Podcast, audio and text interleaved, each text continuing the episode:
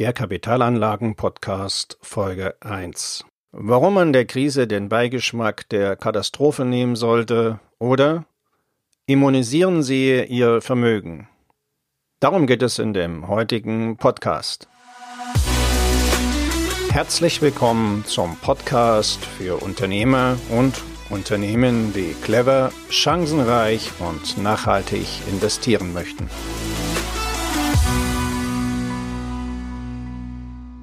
Warum man der Krise den Beigeschmack der Katastrophe nehmen sollte. Was wird aus meinem Geld? Ist meine Altersvorsorge noch sicher? Kommt jetzt der ganz, ganz große Crash? All das sind Fragen, die nicht nur mich, sondern vor allen Dingen auch meine Kunden und viele weitere Menschen bewegen. Das Coronavirus grasiert und das hat natürlich Einfluss auf die Kapitalmärkte, wie wir beobachten konnten.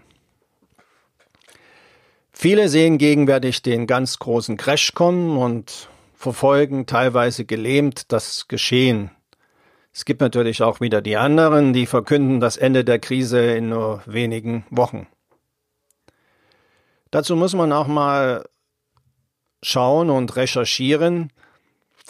Und da wird man feststellen, dass die Katastrophenszenarien der letzten Jahrzehnte, die so prophezeit wurden, nie eingetroffen sind. Also nichts von den Prophezeiungen ist eingetroffen.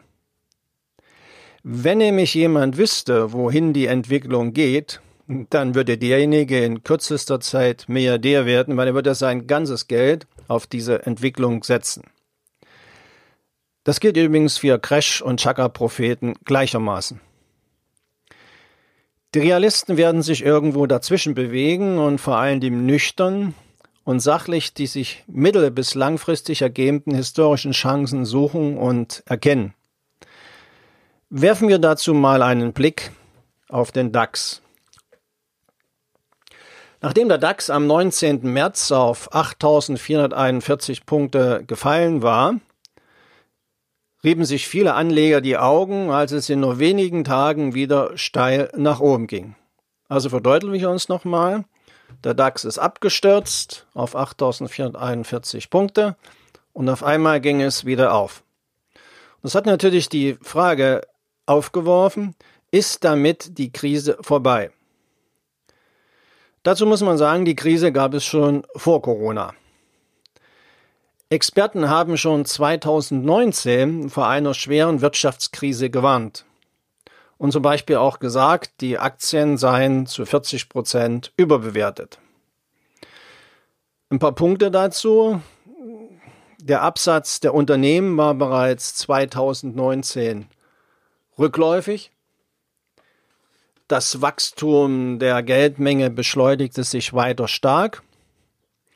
Nicht umsonst hat der ausgeschiedene EZB-Präsident Draghi immer wieder das Inflationsziel von zwei Prozent angemahnt.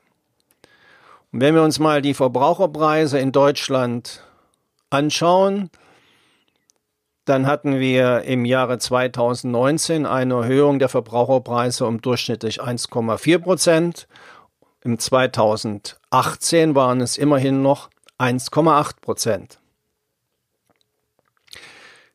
Seit 2014 zahlen die Banken selbst negative Zinsen, wenn sie Geld bei der EZB einlegen. Das haben sie natürlich an die Kunden weitergegeben in Form von höheren Gebühren und ab 2019 ab, auf Bankeinlagen ab 500.000 Euro zahlen die Kunden 0,5 Prozent Negativzins pro Jahr. Zusätzlich zu den Gebühren.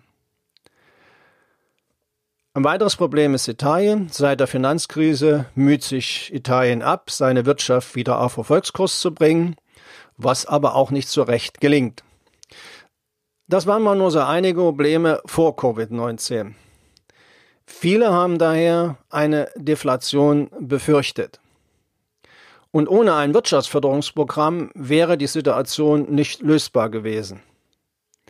Und nun kommt meine Behauptung, Covid-19 verschafft den Regierungen eine günstige Gelegenheit, eine ohnehin schon längst fälliges Wirtschaftsförderungsprogramm für die Großunternehmen aufzulegen, für das der Steuerzahler möglicherweise irgendwann aufkommt und gegen das aufgrund von Corona wenig Widerstand gegen die Kosten zu erwarten ist. Werfen wir nun aber einen Blick auf die Kapitalmärkte und halten wir vor allen Dingen eins fest. Es wird alles getan, wirklich alles, um die Wirtschaft wieder zum Laufen zu bringen. Und die Zielsetzung dabei besteht darin, besser dazustehen als vor der Krise. So gab es vor ein paar Tagen den Vorschlag von Deutschland und Frankreich für ein 500 Milliarden Euro Programm zur wirtschaftlichen Erholung der EU nach der Corona-Krise. Mittlerweile ist dieses Programm auf 750 Milliarden aufgestockt. Die Kursrückgänge an den Kapitalmärkten sind daher im Zweifel eher ein guter Zeitpunkt für einen Einstieg oder eine Aufstockung als für einen Ausstieg. Profis begehen in solchen Zeiten nicht den häufigsten Anlegerfehler, nämlich in Panik zu verkaufen. Denn wenn sie in Panik verkaufen, dann wird so aus einem Buchverlust ein echter Verlust. Es weiß zwar niemand, wie sich die Kurse kurzfristig entwickeln, wann der nächste Höchststand oder der nächste Tiefpunkt erreicht ist, wann und wie schnell es wieder hochgeht, wann es eventuell nochmal Dellen gibt. Fakt ist aber eins, die meisten Anleger verpassen den Aufschwung. Und es stehen nachweislich jene, die bestimmte Dellen einfach aussitzen, am Schluss besser da als jene, die zwischenzeitlich aus und später wieder einsteigen. Dazu vielleicht mal Warren Buffett. Sei ängstlich, wenn andere gierig sind und sei gierig, wenn andere ängstlich sind. Preis und Wert einer Kapitalanlage sind nicht dasselbe. Tiefe Preise sind daher in irrationalen Börsenphasen eher ein Grund zum Ein- als zum Aussteigen. Und wenn man sich das verinnerlicht, macht es gegenwärtig Sinn, jetzt mittel- bis langfristig zum Beispiel in ETF-Sparpläne zu investieren und den Cost-Average-Effekt zu nutzen. Jetzt habe ich ETF gesagt und Cost-Average-Effekt. Was ist ein ETF? Ein ETF ist ein börsengehandelter, börsengehandelter Indexfonds, der die Wertentwicklung eines Index, wie beispielsweise des DAX, abbildet. Im Kern vereinen also ETFs die Vorteile von Aktien und Fonds in einem Produkt und ermöglichen so mit einem Wertpapier kostengünstig in ganze Märkte zu investieren. Und was versteht man nun unter dem Cost-Average-Effekt?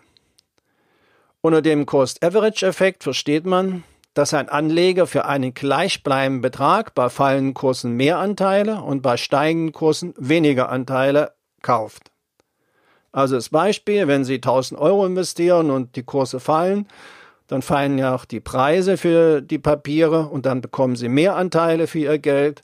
Und wenn die Kurse steigen, dann steigen auch die Preise und Sie bekommen weniger Anteile für Ihr Geld. Was hat das für Folgen? Der Anleger erzielt damit bei einem längerfristigen Fondssparplan einen günstigeren Durchschnittspreis für seine Fondsanteile als bei einem einzelnen Kauf. Und die Studien belegen, dass die Auswirkungen des Cost-Average-Effekts umso stärker ausfallen, je länger der Fondssparplan läuft und je volatiler der Kurs ist. Das trifft auch übrigens auf einmalige Anlage, Anlagebeiträge zu, die man derzeit besser regelmäßig über ein bis zwei Jahre verteilt investieren sollte. Fassen wir mal zusammen. Damit ist für Anleger, die über den Tellerrand hinausschauen, die derzeitige Situation die Chance ihres Lebens kurzfristig bis mittelfristig starke Renditen zu erzielen. Vielleicht zwei Gedanken zum Abschluss. Wir können den Wind nicht ändern, aber die Segel anders setzen. Und ich kann Sie nur auffordern, immunisieren Sie Ihr Vermögen. Wenn Sie bei den wichtigen Fragen zu Kapitalanlagen mit einem unabhängigen Profi zusammenarbeiten möchten, dann kontaktieren Sie mich einfach per Mail über meine Website www wirtschaftsberatung-smolinski.de.